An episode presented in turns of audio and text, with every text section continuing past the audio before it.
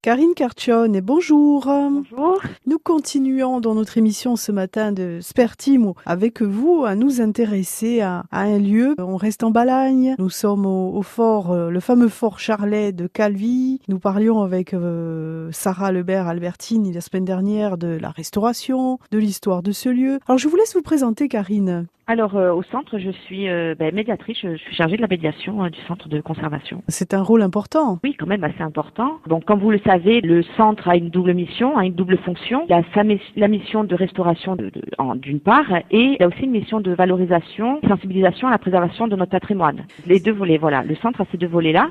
Donc nous, la médiation au centre, elle s'adresse principalement aux jeunes publics, hein, les scolaires, puisque nous souhaitons leur faire découvrir pour certains ou redécouvrir pour d'autres notre patrimoine, les sensibiliser à sa conservation, à la conservation de cet héritage euh, commun. Aussi, elle s'adresse, donc la médiation s'adresse aussi aux adultes, bien entendu, puisque nous proposons des visites des espaces techniques sur réservation le vendredi. Tous les vendredis Tous les vendredis. Alors, le Fort Charlet se situe sur les hauteurs de Calvi. Pour y accéder, il faut remonter l'avenue du commandant Marché, monter la, se diriger vers le cimetière et nous nous situons euh, derrière le cimetière. Ce n'est pas, euh, ce n'est pas le fort que l'on voit lorsqu'on arrive euh, sur Calvi, ça c'est l'ancien fort, le fort Maudevé, le fort Charlet est caché derrière. Exposition visible temporaire du fort euh, au centre, c'est l'histoire d'un lieu. Alors jusqu'en décembre. Prochain, on a le temps de venir et de visiter. Donc finalement, ce lieu est devenu un pôle important au niveau du patrimoine. Oui. Alors vous, votre rôle précisément, donc euh, Karine, c'est l'accueil, c'est vous avez du jeune public.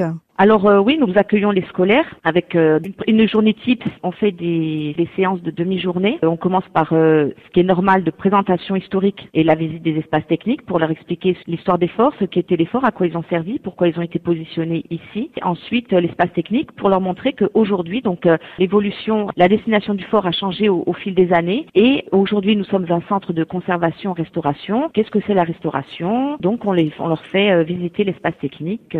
Ça les intéresse? Qu'est-ce qu'ils vous disent? Ils vous posent des questions? oh, de, bons retours, oui, euh, de bonnes questions, de bons retours. Par exemple, alors bon, bien entendu, euh, lorsqu'ils arrivent, euh, on va voir Jésus Non, on va voir Jésus, essentiellement, on leur a parlé, bon, bien sûr, de l'essentiel du patrimoine insulaire. Bon, c'est se trouve essentiellement, hein, les richesses essentiellement dans nos églises. On pense voir Jésus. Je dis non, non, mais tous tous ces objets viennent de nos églises. Alors on leur explique un petit peu pourquoi ils ont été abîmés, comment. Donc, mais les, on leur on leur explique un petit peu les, facteurs de dégradation. Voilà. Non, mais il y a, y a, de, bons retours. Ils sont contents. Il y en a qui veulent venir travailler au centre. Des futurs chercheurs. Voilà, c'est ça. non, on leur fait euh, donc la, visite des espaces techniques en lien avec l'art, l'histoire de l'art, le patrimoine, la restauration. En plus, euh, donc ce sont des ateliers qui sont complémentaires, hein, puisque ils peuvent se dérouler sur plusieurs séances. Une séance c'est une demi-journée, donc on peut faire une présentation historique et l'espace technique, donc le centre aujourd'hui sur une demi-séance. Et ensuite, on a proposé, on a euh, c'est pour cette année, la première euh, activité pédagogique sur euh, un atelier sur la peinture, la découverte de la peinture. C'est une bonne idée aussi pour les vacances de vous rejoindre le vendredi. Oui, bien sûr, tout à fait. L'atelier pour la peinture, ils peuvent aussi s'initier à la peinture C'est un atelier qui se déroule en deux séances. Hein. Les enfants, ils créent leur tableau de A à Z, selon les anciennes techniques de la peinture, en suivant toutes les étapes. Donc de la préparation de la toile, euh, nous avons des châssis déjà entoilés, hein, parce que c'est plus simple. Hein. Oui, pour eux aussi. Oui. Pour eux, voilà. Parce qu'on s'adressait à quand même des, des, des, des plus petits. Hein, c'est, on commence au cycle 2. Euh, après, ils appliquent le gesso. Et, euh, le gesso, c'est un, un, enduit qui est très important hein, pour la tenue de, de, la peinture, le rendu de la peinture. C'est un enduit à base de colle animale et de craie. Donc, ils passent leur, leur, leur gesso. Et ensuite, on leur fait créer une, une peinture à base de pigments. Ça, c'est intéressant. Travailler le, le pigment oui, oui, oui. Et euh, ils sont tout contents, ils font leur petit mélange. Et ensuite, donc, ils passent à la peinture. Alors, on leur explique la pose du gesso, on attend un petit peu. Après, il y a la couche préparatoire, donc euh, le dessin au crayon. Ensuite, euh, la couche de peinture. Et jusqu'à la pose du vernis. Et ensuite, ils repartent parce qu'on a créé une documentation pédagogique. Ah, ils repartent avec leur petit, ah, petite documentation? Avec leur documentation et leur chef-d'œuvre.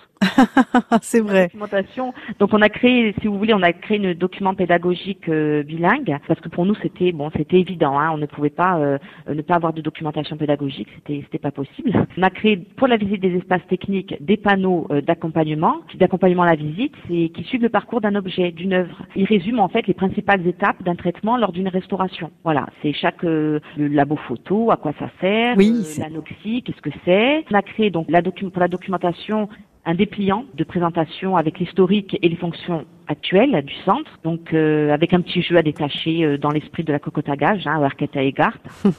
un petit itinéraire euh, ludique. C'est ça, c'est ça.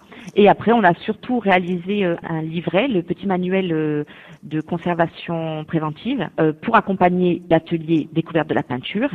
C'est un, dans ce manuel, en fait, on suit les règles de conservation préventive.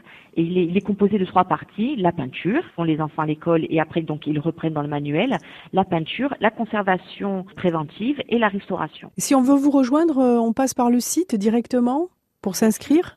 Bien sûr. On va donner l'adresse? Pour faire des, pour euh, les ateliers, donc les scolaires, c'est autre chose. Hein.